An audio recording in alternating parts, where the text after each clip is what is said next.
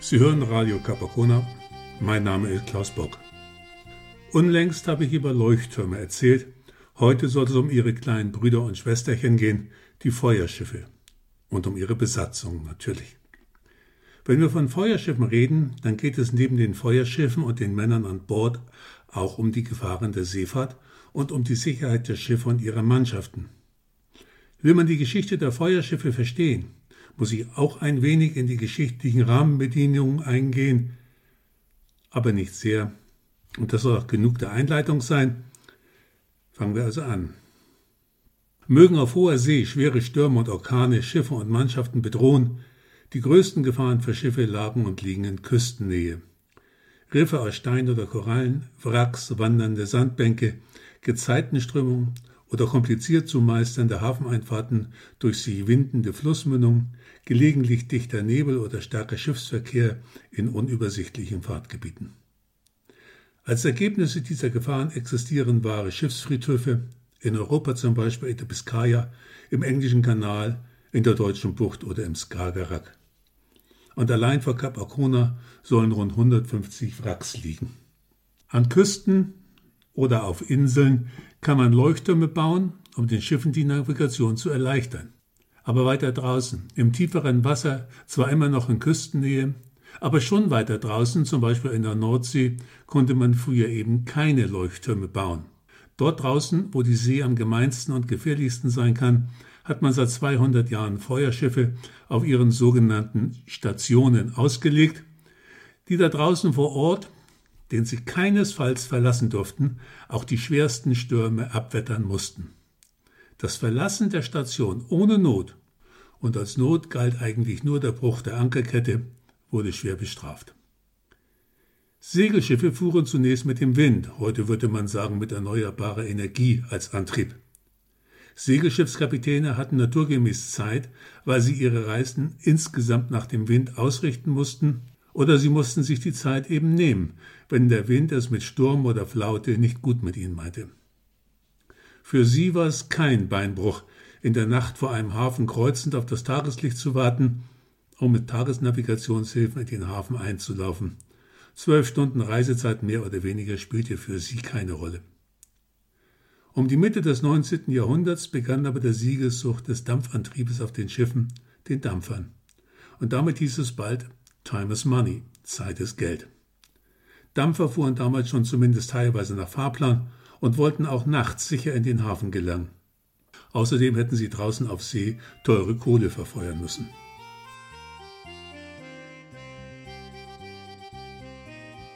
Erlauben Sie mir an dieser Stelle bitte einen kurzen Einschub.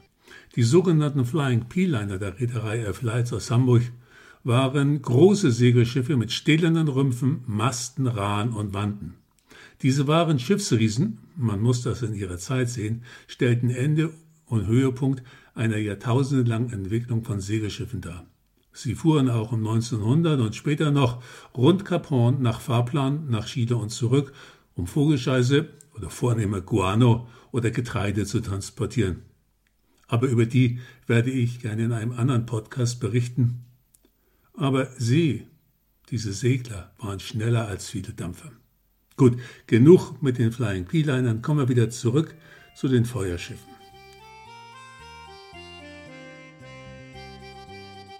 Weltweit gab es gegen 1900 wohl an die 1000 Feuerschiffe, die auf insgesamt 350 Stationen für die Sicherheit der Schifffahrt weltweit sorgten. 1000 Schiffe und 350 Positionen ja, es gab eben Feuerschiffe und Ersatzfeuerschiffe. Diese Schiffe mussten so viel Wind, Wetter und See aushalten, dass sie turnusgemäß und nach Unfällen oder Havarien überholt werden mussten. Ab und zu ging eines in schweren Wettern verloren oder wurde sogar versenkt. So kommt man eben auf insgesamt 1000 Feuerschiffe und Ersatzfeuerschiffe. Seit 1975 wurden die bemannten Feuerschiffe weltweit Stück für Stück eingezogen und durch nicht mehr bemannte und daher im Unterhalt sehr viel billigere automatisierte Schiffe oder Bojen ersetzt. Der teure und verletzliche Mensch wurde durch die Maschine und Elektrik, später Elektronik ersetzt. Zwischen 1980 und 1990 ist die Zeit der bemannten Feuerschiffe bis auf ganz wenige Ausnahmen dann endgültig vorbei.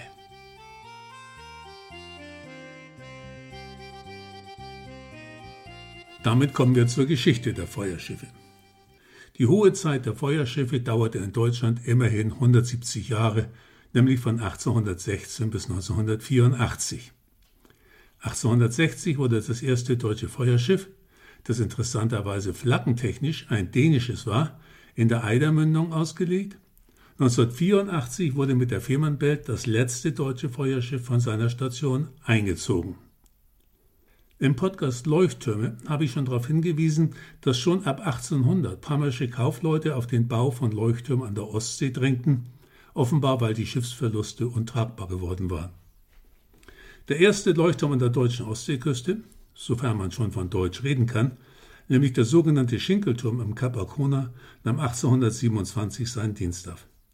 Das war auch genau die Zeit, in der Feuerschiffe in größerer Zahl ausgelegt wurden. Die Zeitgleichheit der Entwicklung von Leuchtturm und Feuerschiff in ganz Europa hatte einen Grund. Er lautet, dass Frankreich Napoleons und dessen Kontinentalsperre gegen englische Waren und den Handel mit England. 1806 wurde die Kontinentalsperre von Frankreich eingeführt und bis 1813 durchgehalten. Kontinentalsperre, das bedeutete nichts anderes, als dass englische Waren, zum Beispiel Tuche und Produkte aus den Kolonien, den Kontinent nicht mehr erreichten und kontinentaleuropäische Waren, zum Beispiel Holz, nicht nach England exportiert werden durften. Heute würde man etwas Vergleichbares als Sanktion bezeichnen. Übrigens waren die Engländer auch nicht viel besser als die Franzosen. Sie versuchten nämlich, die französischen Häfen mit ihrer Flotte zu blockieren, damit die Franzosen nicht in ihre Kolonien segeln konnten. Reiner Handelskrieg also. Und nur zur Erinnerung, 1806 wurde Mecklenburg von französischen Truppen besetzt. Im Folgejahr 1807 dann Schwedisch-Pommern inklusive Rügen und Kap Arkona, das noch nackt und leer ohne Türme dastand.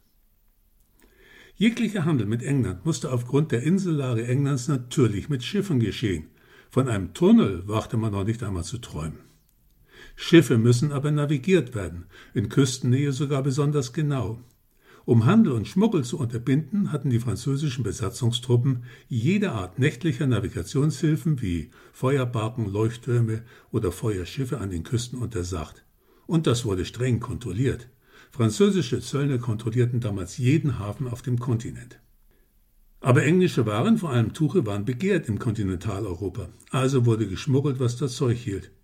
Muss ich extra sagen, dass es sich nachts leichter schmuggelt als tags? Das mit der Kontinentalsperre änderte sich quasi schlagartig, als Napoleon mit seinen Franzosen im Winter 1812 in Russland vernichtend geschlagen worden waren. Schwedisch-Pommern mit Rügen und dem Kap Arkona wurde 1815 durch Kauf preußisch und damit änderte sich bezüglich der Navigationshilfen in der Ostsee vieles. Es begannen sehr bald die Vorarbeiten und dann auch der Bau von Leuchttürmen. Das hatte jetzt wieder einen wirtschaftlichen Grund. Es war die Zeit der industriellen Revolutionen. 1750 begann die Industrialisierung in England, unter anderem mit der etwas besseren Dampfmaschine von James Watt. Es folgten die Erfindungen von Spinnen- und Wippmaschine und des Puddelsystems zur Eisengewinnung. Kein Wunder, dass englische Waren begehrt waren. In Deutschland begann die Industrialisierung nach dem Wiener Kongress 1815 und nahm nach der Zollunion von 1834 so richtig Fahrt auf. Unter anderem entstand schnell das industrialisierte Ruhrgebiet. Das deutsche Vorzeigeunternehmen Borsig baute 1841 die erste Dampflok und lieferte schon 1858 die tausendste Lok aus. In Frankreich ging es mit der Industrialisierung zwischen 1830 und 1860 so richtig ab, in den USA ab 1850. Industrialisierung bedeutete aber die Verfügbarkeit von Waren und damit auch Handel und Austausch. Und die geschahen, wen wundert's, mit Schiffen. Damit haben wir erst einmal den Bogen zur Schifffahrt geschlagen. Auch in der Schifffahrt tat sich einiges. Der erste Großsegler aus Eisen war die Iron Sides von einer Liverpooler Werft und der Dampfer William I. von einer deutschen Werft. Zum Ende des Jahrhunderts ersetzte dann Waldstahl das Gusseisen als Schiffbaumaterial, so konnten immer mehr und immer größere Eisendampfer entstehen. Um 1850 wurden 70 Prozent der britischen Waren von Dampfschiffen transportiert. Eine Atlantiküberquerung dauerte nur noch 14 Tage. Auch die Reisezeit nach Indien war durch Dampfer halbiert worden. Die Schifffahrt nahm einen gewaltigen Aufschwung. Es fuhren immer mehr Schiffe. Die Schiffe wurden immer größer und teurer. Für die Ladung galt dasselbe. Also musste mehr Sicherheit her. Zu Beginn habe ich schon darauf hingewiesen, dass die größten Gefahren für Schiffe in Küstennähe bestehen. Also mussten aus deutscher Sicht die schwierigen Küstengewässer in Nord- und Ostsee gesichert werden, und zwar mit Leuchtturm. Und wo man die nicht bauen konnte, eben mit Feuerschiffen. In der deutschen Nordsee wurde als erstes ein Feuerschiff in der Eidermündung platziert. Eidermündung, fragen Sie, warum in Gottes Namen als erstes in der Eidermündung? Und wenn Sie schon einmal dort waren, fragen Sie als nächstes, Gottverlassene Gegend dort, was sollte das denn? Die Antwort ist ganz einfach. Die Eider war damals ein viel frequentierter Schifffahrtsweg für kleinere Küstenschiffe, die den gefährlichen Weg ums Skagen fürchteten und daher mieden. Erst ging es über den Fluss Eider nach Rendsburg und von dort in den Schleswig-Holstein-Kanal nach Kiel. Das Feuerschiff der Eidermündung lag zwar schon seit 1807 in Tönning, aber erst jetzt, nach Napoleons Niederlage, durfte sein Feuer nachts leuchten. Schleswig-Holstein war damals allerdings dänisch. Das Feuerschiff hatte eine deutsche Besatzung und fuhr, was heißt da fuhr? Lag muss es wohl heißen, es lag also unter dänischer Flagge. Als zweites Feuerschiff wurde 1816 die Seestern von hanseatischen Kaufleuten als Feuerschiff in der Außenelbe ausgelegt. Weihnachten 1824 sank sie mit Mann und Maus in einem Sturm aber seitdem oder seit kurz darauf lag auf der Position bis 1988 immer ein Feuerschiff. 1936 sank dort allerdings wieder eins, die Elbe I. 1818, wir gehen wieder ein paar Jahre zurück, also 1818 nahm das dritte deutsche Feuerschiff, die Pilot, in der Außenweser seine Position ein. Damit waren in nur elf Jahren die drei großen Ansteuerungspunkte in der deutschen Nordsee besetzt. Man darf nicht vergessen, es gab damals nur Kleinstaaten. Von einem Deutschland mit einheitlichen Regeln, Vorschriften oder einer einheitlichen Verwaltung war noch lange nicht die Rede. 40 Jahre später, wir schreiben das Jahr 1858, war dann wieder die Ostsee dran. Im Stettiner Haff wurden zwei Feuerschiffe positioniert, am Anfang und Ende einer schnurgerade ausgebackerten Fahrrinne zu kennzeichnen. Später lagen hier einmal fünf Feuerschiffe. Die Oderbank, heute heißt sie Adlergrund, ist eine ausgedehnte Untiefe, salopp gesagt 60 Kilometer schräg rechts von Rügen auf halbem Weg nach Bornholm. Der Meeresboden der Untiefe liegt zum Zeitpunkt der niedrigsten astronomischen Flut nur etwa fünf Meter tief und der Meeresboden ist mit sehr großen Klamotten, Entschuldigung, mit sehr großen Steinen belegt. Hier sank die Adler, daher der heute aktuelle Name Adlergrund. Fünf Meter Wassertiefe ist wirklich nicht viel, da macht man als Captain besser einen Bogen. Von 1884 bis 1914 und dann wieder von 1922 bis 1941 wurden auf dem Adlergrund Feuerschiffe positioniert. Im Jahre 1909 wurde die sogenannte Königslinie mit Eisenbahnfährschiffen von Sassnitz nach Trelleborg und zurück eingerichtet. Mit einer Fahrzeit von vier Stunden war sie die schnellste Verbindung zwischen Deutschland und Schweden. Um den Fähren den Weg in den Sassnitzer Hafen zu weisen, wurde 1910 bis 25 vor der Stuppenkammer bei Sassnitz das Feuerschiff Jasmund ausgelegt. Nur wenige Seemeilen weiter lag auf der Station Palmer Ort ab 1868 ein weiteres Feuerschiff in der östlichen Zufahrt zum Hafen von Stralsund. Dieses wurde im Frühjahr 1925 durch eine Schalltonne ersetzt. Am 24. Februar 1868 wurde folgende Nachricht für Seefahrer veröffentlicht. Beim Beginne der diesjährigen Binnenschifffahrt wird im Greifswalder Bodden vor der südöstlichen Ecke der Backerinne bei Palmer Ort ein Leuchtschiff positioniert werden, welches am Mast 43 Fuß über dem Wasserspiegel zwei Toplaternen mit Linsengläsern von 7,25 Zoll Durchmesser zeigt und von denen zu jeder Seite des Mastes sich eine befindet und auf 225 Grad leuchtet. Naja, und so weiter.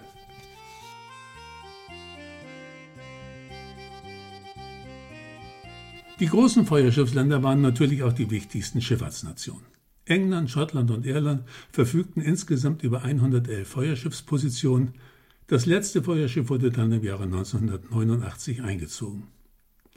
Für die USA sind insgesamt 131 Positionen verzeichnet, von denen 106 im Atlantik lagen und der Rest sich auf die Pazifikküste und die großen Seen verteilten. Das letzte US-Feuerschiff wurde schon 1983 eingezogen. Und das kleine Königreich Dänemark verfügte immerhin über 30 Positionen, von denen die letzte 1988 geräumt wurde. 1914. Das war, nur um das zeitlich einzuordnen, zwei Jahre nach dem Untergang der Titanic, lagen in der deutschen Nordsee noch 19 Feuerschiffe und in der Ostsee 9. Aber 25 Jahre später, 1939, waren die Zahlen schon auf 12 und 4 gesunken. Die Zeit der Feuerschiffe war in den 980er Jahren also quasi schon vorbei. Aber warum? Die Zeiten hatten sich geändert. Schiffs- und Navigationstechniken hatten sich weiterentwickelt, Funk hatte sich schon lange und Radar dann nach dem Zweiten Weltkrieg durchgesetzt. In den 1920er Jahren wurden sogenannte Funkfeuer, übrigens auch auf dem Kap Arkona, als Vorläufer der nach dem Krieg weit verbreiteten Decker- und Loran-Systeme installiert. Mit entsprechenden Empfangsgeräten ausgerüstete Schiffe konnten, wenn sie zwei oder drei Funkfeuer empfingen, ihre Position sehr genau bestimmen. Noch nicht auf den Meter genau wie mit GPS, aber doch schon sehr genau. Damit hatten mindestens die bemannten Feuerschiffe einen Großteil ihrer Daseinsberechtigung eingebüßt. Und damit hatte auch der Mensch an Bord der Feuerschiffe ausgedient. Worüber die meisten Besatzungsmitglieder wahrscheinlich gar nicht so unglücklich waren, denn der Dienst an Bord war verdammt hart gewesen. Mannschaftsablösung und Versorgungsgüter hatten teilweise wegen widriger Witterung, also in Wirklichkeit bei Scheißstürmen, teilweise Wochen auf sich warten lassen. Beim Austausch der Mannschaften war Übersetzen mit kleinen Booten lebensgefährlich gewesen. Nicht immer, aber auch nicht gerade selten.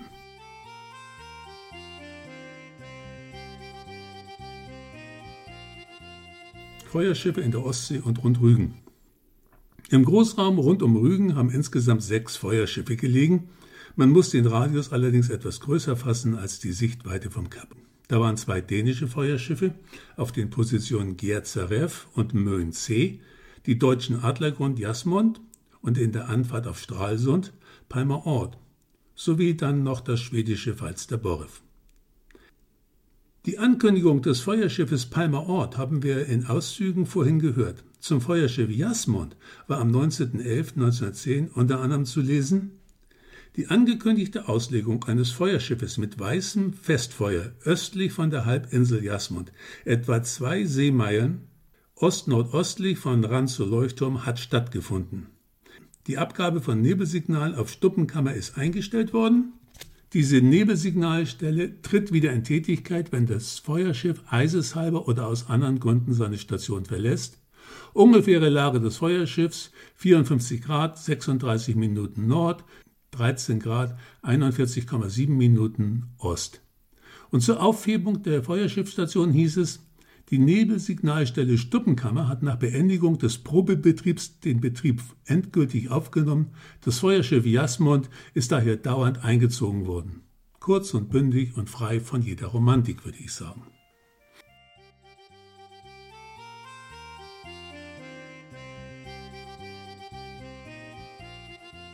Kommen wir zu Feuerschiffstypen. Als Feuerschiffe wurden bis Ende des 18. Jahrhunderts verschiedene aus Holz gebaute, sehr seegängige und widerstandsfähige Segelschiffe eingesetzt. Als Schiffstyp nahm man, was man hatte. Seegängige und über Jahrzehnte bewährte Schiffe wie Locker und Kutter. Da Feuerschiffe vor Anker lagen, mussten sie tagsüber den Ankerball führen und nachts eine Ankerlaterne. Zunächst segelten die Feuerschiffe auf ihre Position, kein Wunder, sie waren ja ehemalige Segelschiffe und der Dampfantrieb war noch nicht erfunden. Sobald Dampfschlepper verfügbar waren, schleppten sie die dann antriebslosen Feuerschiffe auf ihre Position. Denn Maschinen waren teuer und kompliziert zu bedienen, also sparte man sich die Investition in Maschine und Maschinist respektive Heizer. Als Feuerschiffe im 20. Jahrhundert eigene Antriebe erhielten, ging es zunächst gar nicht primär darum, dass sie zu ihrer Position fahren konnten.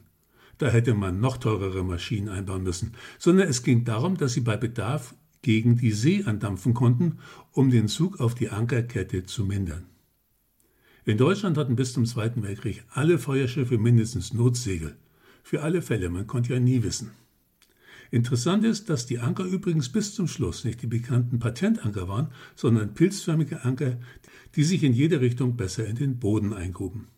Später, im 20. Jahrhundert, Maschinen waren wohl billiger geworden, erhielten sie endlich Maschinen, die sie in die Lage versetzten, ihre Position selbst zu erreichen.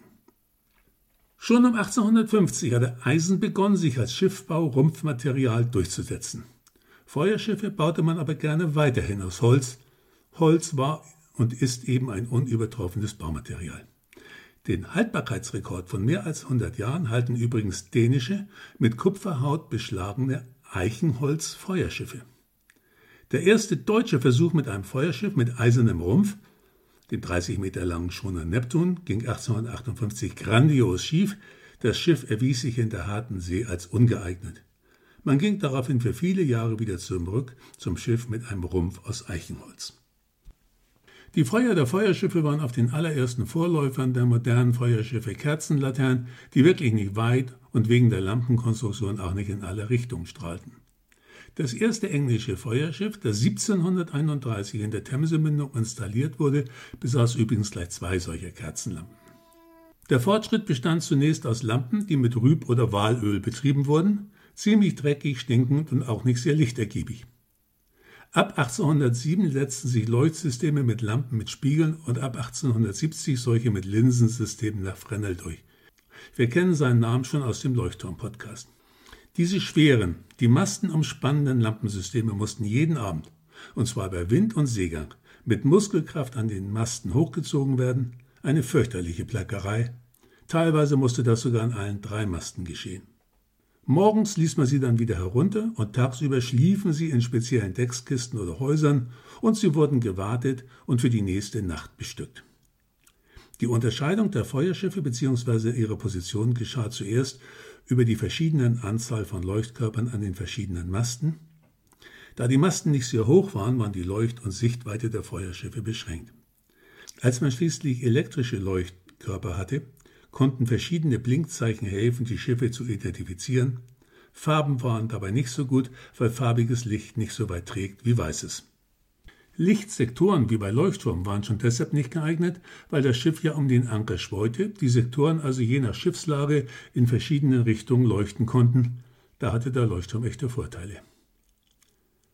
Das erste deutsche Feuerschiff mit dem später typischen Turm als Laternenträger war die 1904-5 gebaute Fehmarn Belt. Der von innen besteigbare Röhrenmast war eine große Erleichterung, war der für die Wartungsarbeiten der ausführende Mann doch bei Aufstieg und bei der Arbeit vor Wind und Wetter geschützt. Erfinder dieses Röhrenmastes waren übrigens wieder mal die Franzosen. Im Jahre 1830 führten die Engländer den roten Schiffsanspruch für Feuerschiffe ein, was international sehr schnell übernommen wurde.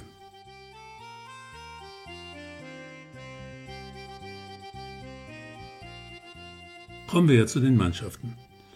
Die Arbeit auf den Feuerschiffen war noch härter als auf Leuchtturm und gefährlicher sowieso, denn die Besatzung der Feuerschiffe waren den Naturgewalten ja noch viel mehr ausgesetzt als die der Leuchttürme.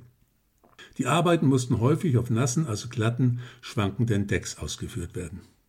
Die Männer auf den Feuerschiffen wurden von den Besatzungen normaler Schiffe übrigens durchaus anerkennungsvoll als Feuerskipper bezeichnet. Der Leuchtturm steht, um es mit Schiller zu sagen, festgemauert in der Erden und wie ein Fels in der Brandung, das Schiff dagegen ist Wind und Wellen respektive Orkan und Brechern schutzlos ausgesetzt. Kein Feuerschiff durfte seine Position verlassen, konnte es in den ersten hundert Jahren ja auch gar nicht, weil es keinen geeigneten Antrieb hatte. Und selbst die besiegelten Feuerschiffe verfügten eher über Stützsegel als solche, mit denen sie wegsegeln konnten. Nur wenn die Ankerketten gerissen waren, konnten oder mussten sie ihre Position verlassen, dann allerdings als Spielball der Gewalten. Als es Funk gab, konnten die Männer an Bord SOS geben. Dann liefen Schlepper aus, die sie auf den Haken nehmen und in den sicheren Hafen schleppen konnten. Aber keinesfalls immer. Es gibt genug Geschichten von verunglückten Feuerschiffen. Das Buch Feuerschiffe der Welt von F.K. Zemke zählt 14 Katastrophen auf, bei denen insgesamt 101 Mann ihr Leben verloren das sind aber keineswegs alle, denn viele Feuerskipper verloren bei dem Versuch, Seeleute von havarierten Schiffen zu retten, ihr Leben. Der berühmteste Unfall eines Feuerschiffes ist wohl am 15. Mai 1934 passiert, als die Olympic, das riesige Schwesterschiff der Titanic, vor Nantucket im dichten Nebel das Feuerschiff Nummer 117 mittschiffs überlief, in zwei Teile zerschnitt und versenkte.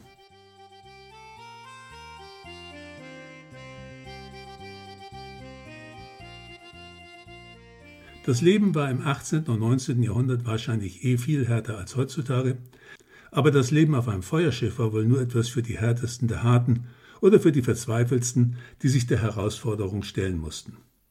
Ende des 19. Jahrhunderts mussten die Männer neun Monate Dienst an Bord schieben, dann waren drei Monate frei. Später bestand der Rhythmus aus zwei Monaten Dienst und einem Monat frei. Der Lohn war niedrig, Urlaub unbekannt. Wer von der Arbeit auf dem Feuerschiff nach neun Monaten abgelöst worden war, hatte nicht etwa Urlaub oder frei. Nein, in Anführungsstrichen frei bedeutete für die Männer von den Feuerschiffen Dienst auf dem Tonnenhof oder bei Wind und Wetter Lotsenkutter zu rudern. Neun Monate Arbeit an Bord, drei Monate Arbeit an Land, kein Urlaub, keine Kranken, keine Arbeitslosenversicherung, das hört sich für heutige Ohren unglaublich brutal an. Aber man darf dabei nicht vergessen, dass normale Seeleute auf ihren normalen Seglern auch Turns von einem Jahr oder mehr machten. Auch sie wurden schlecht bezahlt und gemein ausgebeutet. Und das Industrieproletariat in den Städten hatte es auch nicht viel besser, außer dass bei denen der Boden nicht schwankte und kein Wasser überkam. Es war offenbar eine verdammt harte Zeit, fast unvorstellbar heute. Ja, es gab auch Meutereien, aber sehr selten. Und sie wurden hart bestraft. Erst Ende des 20. Jahrhunderts änderte sich der Rhythmus der Arbeit auf zwei Wochen Dienst und eine Woche frei. Die Aufgaben waren der Besatzung genauestens vorgeschrieben. Schiffsmeldung, Wetterbeobachtung, Anzeige von Sturmwarnung, Wasser- und Luftproben entnehmen, Meldungen von Verstößen gegen Fahrregeln, Nebelwarnung mit Schiffsglocke, Gong oder Kanone und die Bedienung von Lenz- und Handpumpen für die Pressluftherstellung für die Nebelsirene. Harte Arbeit. Jeweils zwei Männer teilten sich eine Koje, was möglich war, weil a. die Wachen statt auf den Schiffen üblichen vier Stunden acht Stunden lang waren und b. die halbe Mannschaft immer Dienst hatte. Heizung und fließendes Wasser waren ebenso unbekannt wie die Verbindung zur Außenwelt. Naja, dafür gab es ab 1877 ja Brieftauben, aber nur für offizielle Nachrichten, nicht für private Briefe. Die Feuerschiffskapitäne mussten exakte Journale führen, in die alles und noch viel mehr einzutragen war. Die Männer durften auch nicht ohne weiteres heiraten. Sie mussten mindestens 25 Jahre alt sein. Ein Antrag musste gestellt werden, der aber keineswegs selbstverständlich genehmigt wurde. Die Braut musste auf Entschädigung oder Rente verzichten, wenn der Gemahl auf sie umkommen sollte oder verletzt würde. Eine berufliche Aufstiegsmöglichkeit hat es gegeben, man konnte Lotse werden, aber das war nur eine Chance für wenige.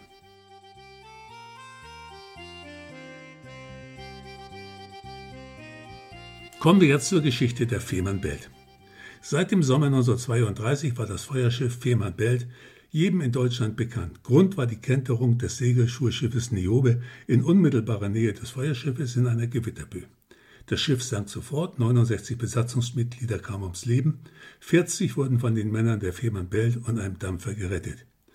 Erster Kapitän der Niobe war übrigens 1921 Graf von Luckner gewesen. Das Feuerschiff Fehmarnbelt wurde 1984 als letztes deutsches Feuerschiff von seiner Position abgezogen und völlig unromantisch durch eine Großtonne ersetzt. Es ging aber nicht gleich in Position, sondern hatte ein besonderes Schicksal.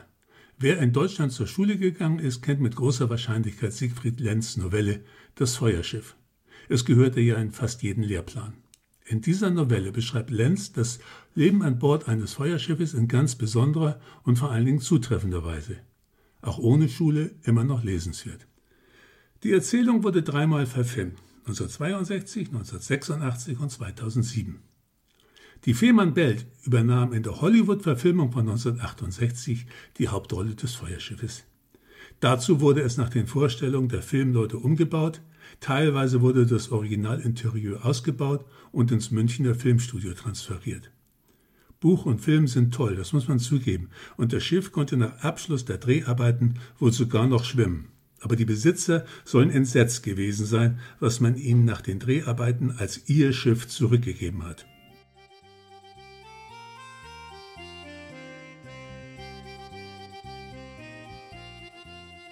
Kommen wir endlich zum Ende. Das Ende der Feuerschiffe in den 1970er und 80er Jahren ging stückweise vonstatten. Nicht zuletzt deshalb, weil Leuchttürme viele Vorteile haben. Zunächst ist zu nennen, dass bei Kollisionen und Unwettern auf dem automatisierten Leuchtturm keine Menschen in Gefahr sind. Dann halten Leuchttürme ihre Position absolut ein, während ein Feuerschiff A um den Anker schweut und b. bei einem Kettenbruch abtreiben kann. Sie sind weiterhin wegen ihrer festen Leuchtfeuersektoren und der deutlich größeren Feuerhöhe, also der größeren Strahl- und damit Sichtweite, bessere Navigationshilfen als Feuerschiffe. Außerdem können auf einem Leuchtturm diverse technische Einrichtungen installiert werden. Sie fallen bei Eisgang oder Ähnlichem nicht aus und sind, last but not least, deutlich billiger im Unterhalt. Es ist also kein Wunder, dass man Feuerschiffe heute nur noch als nostalgische rote Museumsschiffe oder maritime Restaurants erleben kann. Das aber immerhin. Und wenn Sie eins dieser roten Schiffe irgendwo liegen sehen, besuchen Sie es. Es lohnt sich.